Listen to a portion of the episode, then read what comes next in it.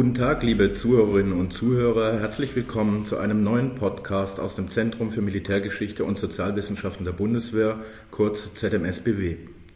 Nach unserer ersten Sendung am 14. April 2020, in der wir uns mit Oberleutnant Helene Held über die Bombennacht von Potsdam, den westalliierten Luftangriff am 14. April 1945 unterhalten haben, und der zweiten, die sich mit dem Ende des Zweiten Weltkriegs 1945 beschäftigte, folgt heute sozusagen der dritte Streich. Mein Name ist John Zimmermann, ich bin Leiter des Forschungsbereiches Deutsche Militärgeschichte bis 1945 hier am ZMSBW, habe selbst zum Kriegsende 1945 promoviert und deswegen in der letzten Sendung die Ehre gehabt, mich zusammen mit dem Kollegen Peter Lieb mit unserem Kommandeur vor dem Mikro zu unterhalten. Für dieses Mal haben wir die Positionen vertauscht und das aus gutem Grund, auf den ich gleich noch einmal zurückkomme. Denn zunächst möchte ich kurz in unser heutiges Thema einführen, die letzte Regierung des Deutschen Reiches. Jenes Deutsche Reich hatte zum 8. Mai 1945 bedingungslos vor den Siegermächten der Anti-Hitler-Koalition kapituliert. Damit war der Zweite Weltkrieg in Europa beendet, den wir in seinen schier unfassbaren Dimensionen bereits im letzten Podcast angeleuchtet haben. Wenig Beachtung fand und findet in diesem Zusammenhang, dass die letzte Regierung dieses Reiches noch bis zum 23. Mai 1945 im Amt geblieben war. Unter den von Adolf Hitler zu seinem Nachfolger als Staatsoberhaupt ernannten Großadmiral Karl Dönitz, dem bisherigen Oberbefehlshaber der Kriegsmarine, hatte diese letzte Regierung ihren Sitz in der Marinesportschule in Flensburg-Mürwik. An jenem 23. Mai 1945 wurden ihre Angehörigen von britischen Besatzungssoldaten festgenommen und in die Kriegsgefangenschaft überführt.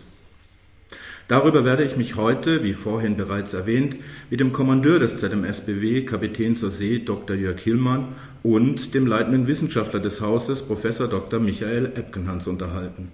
Herzlich willkommen. Prominenter könnte man diesen neuen Podcast aus dem ZMSBW nicht besetzen. Ja, vielen Dank, Dr. Zimmermann, für Ihren Aufschlag. Mein Name ist Jörg Hielmann. Ich bin seit 1982 bei der Bundeswehr, bin als Artillerieoffizier zur See gefahren und war Chef der Marinekompanie im Wachbataillon in Siegburg. Studiert und promoviert habe ich an der Universität der Bundeswehr in Hamburg, heute Helmut Schmidt Universität. Ich habe Verwendung an der Marineschule Mürwik in Flensburg, am damaligen Militärgeschichtlichen Forschungsamt in Potsdam bei der NATO und EU in Brüssel sowie im Bundesministerium der Verteidigung in Berlin durchlaufen.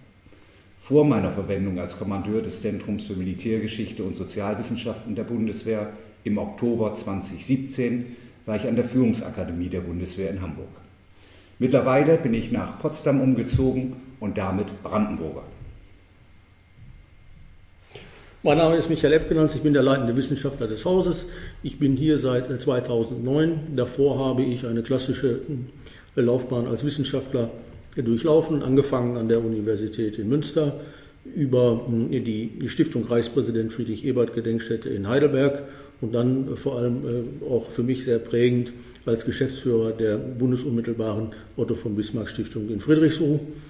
Ich bin eigentlich ein angeheirateter äh, Marineoffizier, Fregattenkapitän der Reserve. Als Westfale sollte man eher in die Senne und nicht ans Meer. Inzwischen habe ich es dann aber doch geschafft und, und habe viele Jahre mit äh, viel Spaß, Enthusiasmus und Interesse äh, angehende Marineoffiziere an der Marineschule in Möwig unterrichtet äh, in Wehrgeschichte und bin darüber hinaus auch immer wieder mit Einheiten der deutschen Marine hinausgefahren, um dieses an Bord zu tun. Ja, herzlichen Dank für diese kurzen Vorstellungen. Kommen wir gleich zum Thema. Herr, Herr Kapitän, Herr Professor, Sie weisen beide in Ihren Lebensläufen eine recht persönliche Verbindung zur letzten Reichsregierung auf. Die Marine-Sportschule war seinerzeit ein Teil der Marineschule in Mürwik, die das Gebäude noch heute nutzt. Sie, Herr Kapitän, waren einige Jahre als Dozent für Wehrgeschichte an der Marineschule und Sie, Herr Professor, waren jahrelang, Sie haben es eben ausgeführt, als Geschäftsführer der Otto von Bismarck Stiftung in Friedrichsruh, quasi Nachbar der letzten Ruhestätte von Dönitz in Aumühle. Mussten Sie sich in diesen Kontexten mit der letzten Reichsregierung und Karl Dönitz auseinandersetzen? Also das Gebäude, die Marinesportschule, ist bis heute erhalten und dient als Unterkunftsgebäude der Marineschule Mürwik. Da liegen nur knapp 500 Meter dazwischen. Ich war Ende der 90er Jahre an der Marineschule Mürwik Und das war genau die Zeit, als die Marineschule Mürwik grundsaniert und damit modernisiert wurde. Zu der Zeit gingen wir in die Bauplanung für die Sanierung der Marinesportschule. Die untere Denkmalbehörde regte an, die Diensträume der letzten Reichsregierung im Urzustand zu belassen, um diese dann für die Bildungsarbeit innerhalb der Bundeswehr, aber auch für die Öffentlichkeit zu nutzen. In dem Zusammenhang stellten wir an der Marineschule fest, dass wir eigentlich nur rudimentäre Kenntnisse über die Aktivitäten der Dönitz-Regierung hatten. Was machte eigentlich diese Regierung? Warum war sie etabliert worden? Das war eigentlich dann mein erkenntnisleitendes Interesse. Mittlerweile haben wir ein klareres Bild und da halfen vor allem viele Regionalhistoriker mit, die in ihren Detailstudien ganz hervorragende Ergebnisse vorgelegt haben.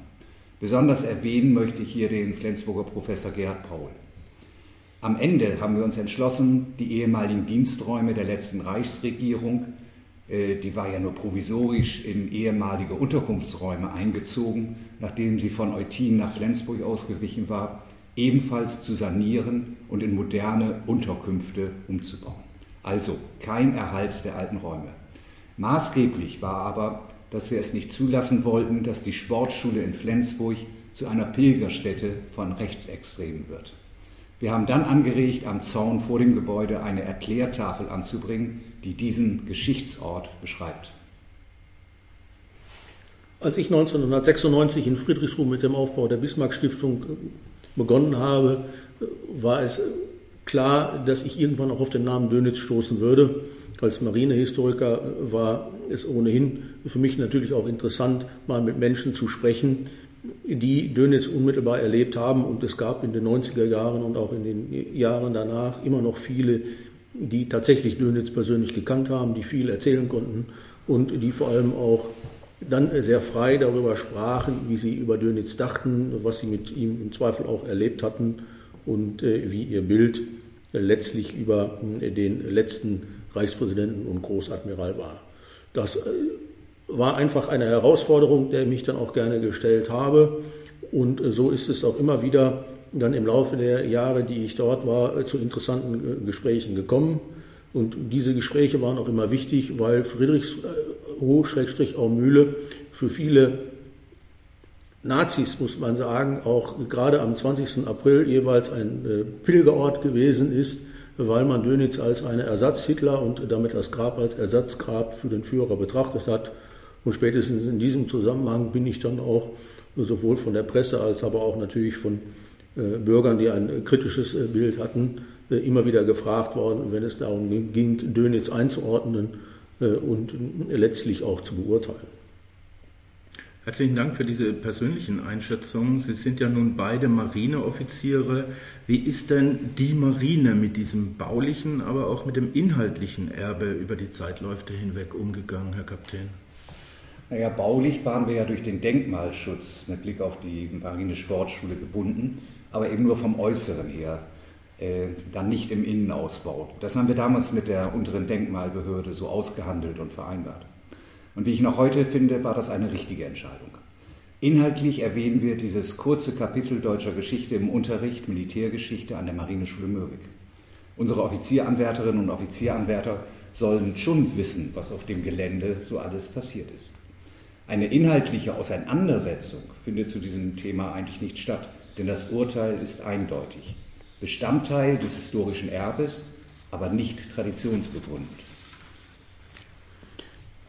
Ich selber kann eigentlich nur dazu sagen, dass die, wenn wir über die Marine sprechen, wir immer auch im Hinterkopf haben müssen, dass es eine Generationenfrage war. Diejenigen, die noch kriegsgedient waren und vielleicht auch noch unmittelbar äh, nach 1956 äh, in die Marine eingetreten sind, hatten meistens durch die Bank weg ein anderes Bild von Dönitz als diejenigen, die später geboren waren und die dann auch im Rahmen ihrer Sozialisation in der Familie wie auch in der Schule äh, mitbekommen haben, was tatsächlich NS-Herrschaft, Terror, Vernichtungskrieg bedeuteten und welche Rolle äh, Dönitz dann auch in diesem äh, Krieg gespielt hat. Das muss man sehr deutlich unterscheiden. Und wenn man da dann sich über die Marine entsprechend äußert, muss man auch äh, immer wieder äh, den Finger auf den, die Wunde gerade in den, in den frühen Jahren legen, wo es eben doch noch viele gab, die sich von Dönitz in keiner Weise distanzieren wollten, sondern dessen Erbe, wie auch das überhaupt der Kriegsmarine, in irgendeiner Form weiterpflegen wollten. Erst die späteren haben es dann geschafft, sich davon eindeutig zu distanzieren und dementsprechend dann auch mit der eigenen Vergangenheit kritisch umzugehen. Aber das ist ein sehr langer Prozess gewesen, wobei man der Fairness halber auch deutlich sagen muss, die Marine ist da kein Einzelfall, sondern das ist ein gesamtgesellschaftliches Phänomen bis weit in die 80er Jahre gewesen. Stichwort genauer hinschauen. Sie haben es geliefert, Herr Professor.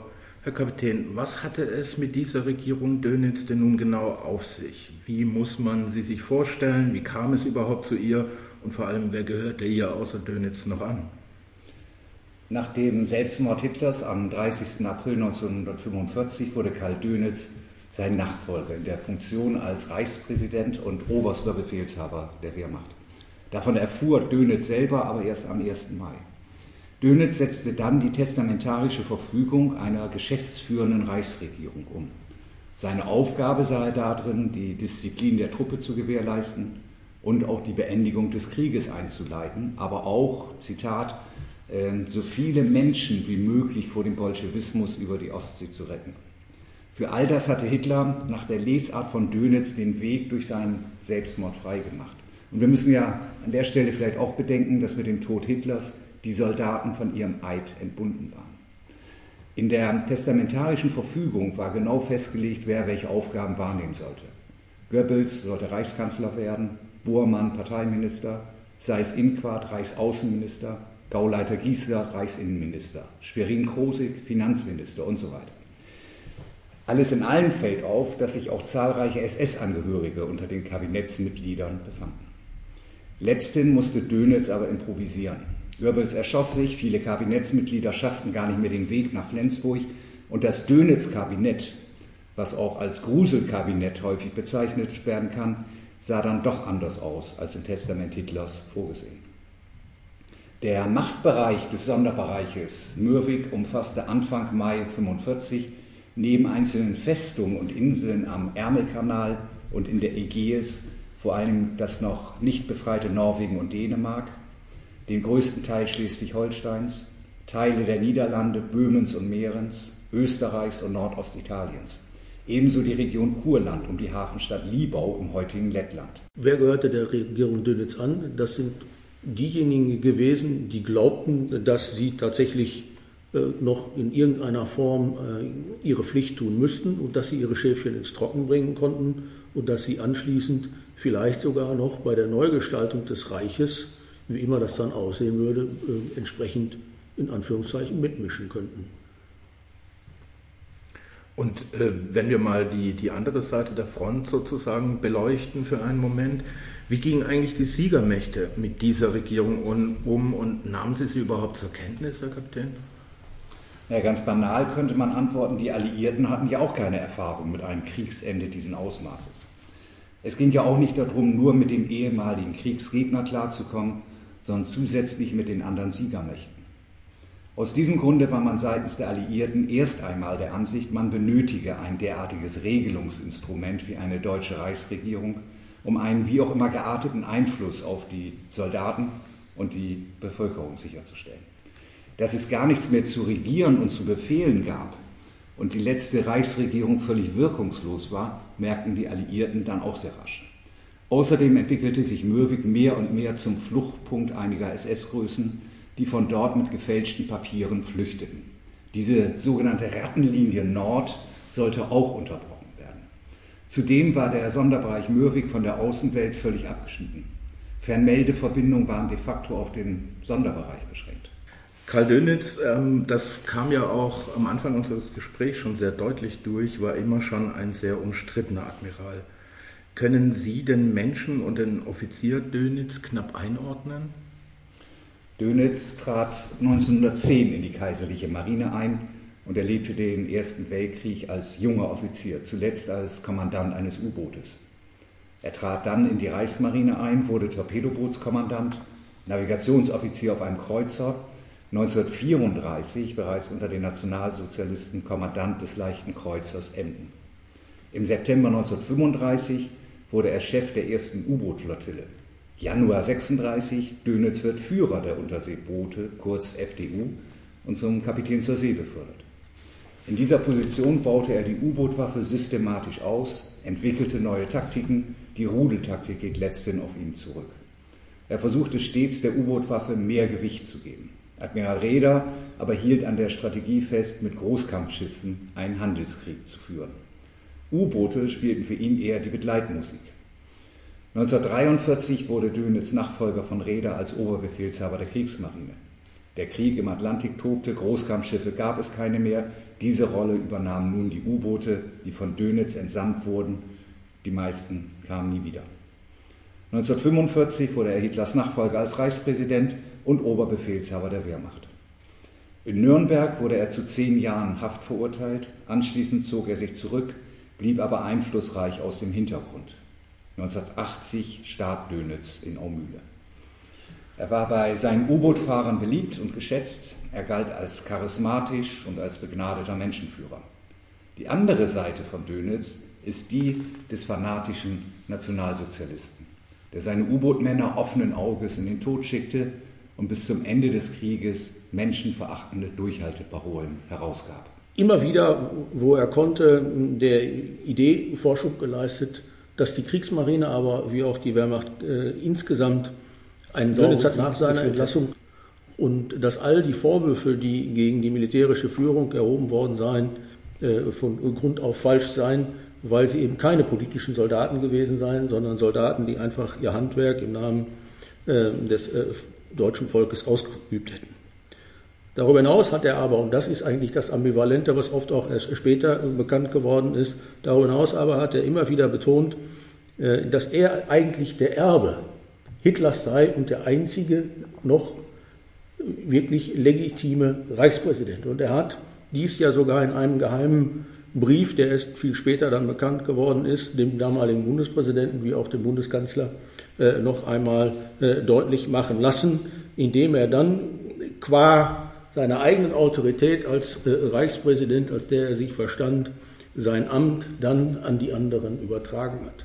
Und dieses lässt sehr deutlich werden, wie sehr Dönitz auch persönlich eigentlich nichts aus der Geschichte gelernt hat, sondern wie er auch versucht hat, über die Netzwerke, über die er verfügte. Und diese Netzwerke waren in der Marine, aber auch natürlich im gesamten konservativen, rechtsextremen Spektrum sehr groß, doch die Ideen, von denen deren Richtigkeit er immer äh, überzeugt war, äh, entsprechend weiterzutragen. Und den Mythos des U-Boot-Fahrers, des aus seiner Sicht erfolgreichen Planers des U-Boot-Krieges und vor allem auch des erfolgreichen Menschenführers und nicht zuletzt des erfolgreichen Retters von Millionen äh, Flüchtlingen, den hat er immer gepflegt und er ist damit über viele Jahrzehnte durchaus auch erfolgreich gewesen. Ja, bleiben wir einen Moment äh, bei, bei der Geschichte von Dönitz nach dem Zweiten Weltkrieg. Er selbst wurde ja in, im Nürnberger Prozess zu zehn Jahren Haft verurteilt und saß diese Strafe im Gegensatz zu vielen anderen Verurteilten auch tatsächlich ab.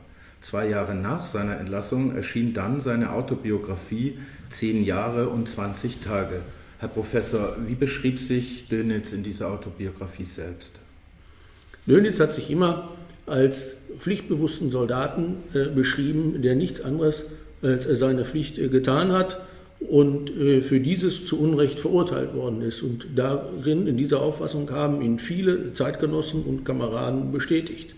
Und äh, wer zehn Jahre und 20 Tage genau liest, der kann allein schon an dem entsprechenden Titel sehen, was Dönitz damit sagen will. Er hat zehn Jahre und 20 äh, Tage in Haft gesessen, zu Unrecht, äh, und damit ein äh, Martyrium über sich ergehen lassen, was in keiner Weise gerechtfertigt war, aber er hat diese Last eben zu Recht getragen, deutlich machend, dass das, was vorher war, eben nicht falsch gewesen ist.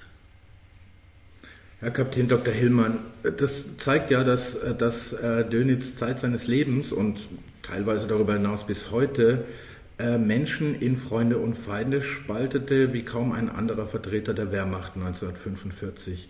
Wo verlief denn genau die Trennlinie zwischen beiden Positionen, Ihrer Meinung nach?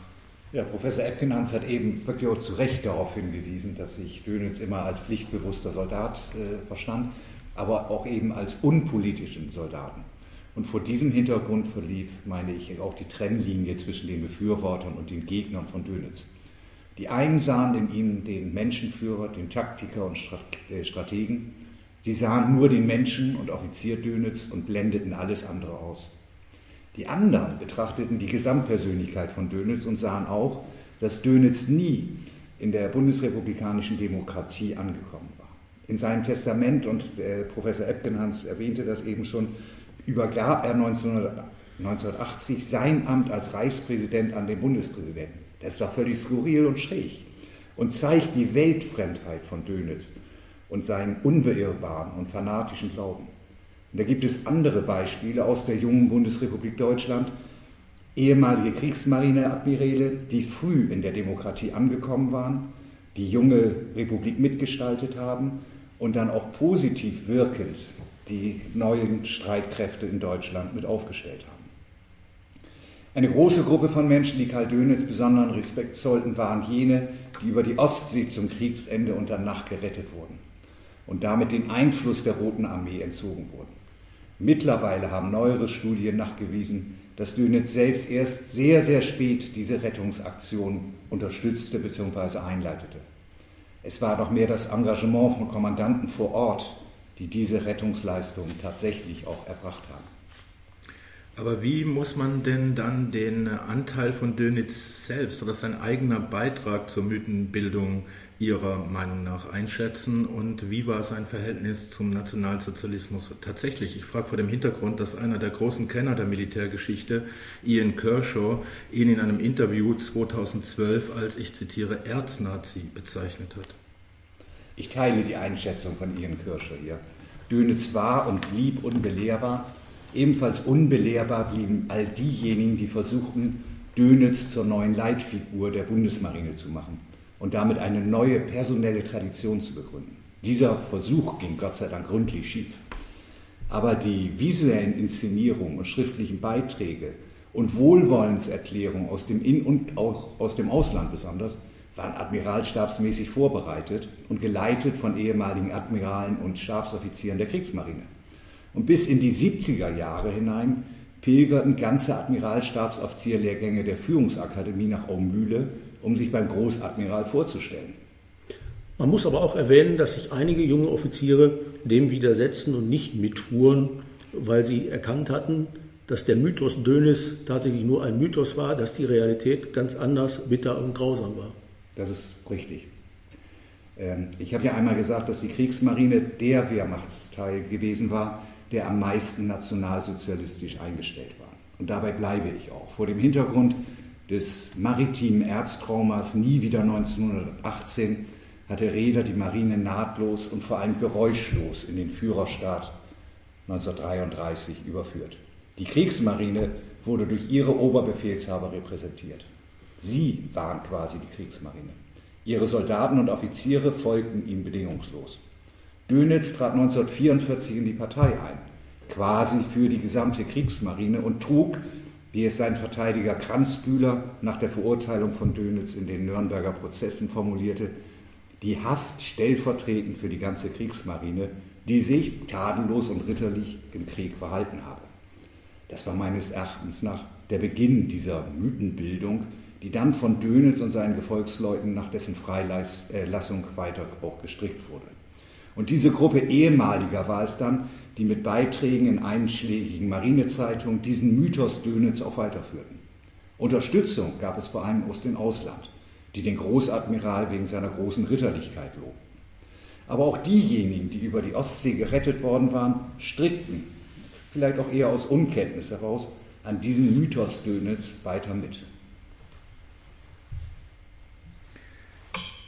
Bleiben wir bei, bei diesem Mythos am Dönitz einmal kurz. Wie sieht es denn heute aus, Herr Professor, aus Ihrer Sicht? Gibt es eine Bedeutsamkeit der Person Karl Dönitz oder vielleicht sogar der letzten Reichsregierung für uns heute? Existiert dieser Mythos immer noch und besteht in diesem Kontext vielleicht sogar Forschungsbedarf? Als leitender Wissenschaftler muss ich immer sagen, Forschungsbedarf besteht immer. Und äh, ich glaube aber tatsächlich, dass wir gut beraten wären, eine solide, modernen Ansprüchen genügende Dönitz-Biografie auf der Grundlage der verfügbaren Quellen zu schreiben. Vielleicht eine, auch eine Kollektivbiografie der gesamten Führung der Kriegsmarine auch unter äh, unterschiedlichen generationellen Aspekten. Das ist das eine, was ich für sehr sinnvoll halten würde. Das andere ist, ich glaube, wir sind, und die Traditionsdebatte hat uns das ja in vielerlei Hinsicht auch nochmal deutlich gemacht, klug beraten, darüber nachzudenken, wie eigentlich die Marine nach 1956 mit ihrer Vergangenheit umgegangen ist. Äh, dass man wirklich mal fragt, äh, wie konnte es passieren, dass auch 1985 auf einer Itata ehemalige führende Admirale der Bundesmarine aufstanden äh, und ganz offen Kritikern, die auf der Grundlage der Akten argumentierten, sagen konnten, sie wollen uns doch nicht erzählen, dass das alles falsch war und ihn anschließend geschnitten haben. Ich glaube, wenn man sich dieses nochmal vergegenwärtigt, dann machen wir uns manche Debatte äh, leichter. Und wir machen uns diese Debatte auch leichter, wenn es darum geht, dann diejenigen äh, herauszukristallisieren, die aus der Vergangenheit der Kriegsmarine tatsächlich gelernt haben und einen wichtigen Beitrag äh, zum Aufbau einer den demokratischen Prinzipien der Bundesrepublik und den Prinzipien der inneren Führung verpflichteten Bundesmarine dann zu leisten. Ja, ich bin der gleichen Meinung wie Professor Epkenhans. Dönitz, äh, finde ich, ist ziemlich ausgeforscht, aber äh, eine moderne Biografie, den heutigen Ansprüchen genügend, die fehlt in der Tat. Und auch die bisher bekannten Akten zur letzten Reichsregierung sind durchforstet, aber auch hier können natürlich wieder neue Fragestellungen auch entwickelt werden. Ähm, ich teile völlig die Auffassung, dass wir einen tiefen Blick in die Gründergeneration werfen müssen ähm, aber vielleicht nicht nur in den Bereich der Gründergeneration, die dann die Bundesmarine gestaltet haben, sondern generell die Gründergeneration auch der gesamten Bundeswehr. Ich glaube, da gibt es noch eine ganze Menge an interessanten Dingen zu entdecken. Was mich immer fasziniert, äh, ist die, die Bedeutung auch der Soldatenvereine und Marineverbände. Ähm, da weiß ich aber, dass ein sehr renommierter Wissenschaftler da bereits Ideen zu entwickelt hat, hier eine moderne Geschichte zu, zu schreiben. Ich hätte noch eine Ergänzung, wenn ich das noch äh, sagen darf. Ich glaube, es wäre auch gut, einmal die Kriegsmarine und andere Marinen oder auch andere Armeen im Vergleich zu setzen, denn es hat ja nicht nur in Deutschland, was natürlich einzigartig war und will das auch in keiner Weise relativieren, ein äh, nationalsozialistisches Regime gegeben, sondern es hat ja auch in, äh, in Italien, aber auch in anderen Staaten, die mit dem NS-Regime kollaboriert haben, und zwar auch durchaus bewusst kollaboriert haben, äh, Offiziere gegeben, die von dem NS-Gedankengut oder ähnlichen Gedanken infiziert waren und die dann nach 1945 aber dann nahtlos weitermachen konnten, aufgrund welcher Bedingungen immer. Also hier einmal in die Vergleiche zu gucken, also auch nach äh, Denkmustern, äh, nach Ideologien äh, zu fragen, die dann weiter transportiert worden sind, erscheint mir interessant, ohne, und da lege ich den bewussten Finger drauf, hier in irgendeiner Form etwas relativieren zu wollen, aber einfach nur mal um zu gucken, wie Gesellschaften, wie Institutionen, wie Armeen, Marinen und so weiter funktionieren. Und das ist ja auch Bestandteil äh, eines unserer Großforschungsprojekte jetzt, das anläuft, hier einmal auch nach der internationalen Vergleichbarkeit zu fragen. Wir sehen also am Ende historische Themen birgen neue historische Themen. Es bleibt viel zu tun, es bleibt viel zu, zuzuhören, es bleibt viel vielleicht auch zu senden. Sehr geehrter Kapitän Dr. Hillmann, sehr geehrter Professor Dr. Epkenhans, haben Sie herzlichen Dank für dieses für mich sehr interessante Gespräch. Ich denke, es ist Ihnen gelungen, nicht nur die Zusammenhänge auszuleuchten, sondern den einen oder die andere vielleicht auch dazu zu motivieren, selbst noch einmal detaillierter nachzulesen. Haben Sie für all jene vielleicht noch Literaturhinweise? Ja, als Standardwerk zur letzten Reichsregierung empfehle ich das Buch von Marlies Steinert mit dem Titel Die 23 Tage der Regierung Dönitz. Das Buch stammt aus dem Jahr 1978. Aber es ist auch was Neues erschienen, nämlich im Jahr 2016 von Klaus Hesse und Andreas Naschama. Äh, die haben eine Ausstellung damals geplant äh, mit dem Titel Das Dritte Reich nach Hitler, 23 Tage im Mai 1945. Die Ausstellung wurde nicht realisiert, aber es gibt quasi den Ausstellungskatalog und den empfehle ich wie gesagt, 2016 erschienen. Vielleicht kann man noch ergänzen, ähm, zu Karl Dönitz ist 2010 ein Buch von Dieter Hartwig erschienen mit dem Titel Großadmiral Karl Dönitz, Legende und Wirklichkeit. Und wer kein dickes Buch lesen möchte, dem kann ich den Sammelband von Bea Lund aus dem Jahr 2004 empfehlen mit dem Titel Nordlichter. Darin befindet sich ein Beitrag unseres Kommandeurs mit dem Titel Der Mythos Dönitz, Annäherung an ein Geschichtsbild. Ja, liebe Zuhörerinnen und liebe Zuhörer, haben Sie vielen Dank für Ihre Aufmerksamkeit, für Ihr Dabeisein. Hören Sie gerne wieder rein. Es kommen noch weitere spannende Themen. Auf Wiedersehen für heute, Ihr John Zimmermann.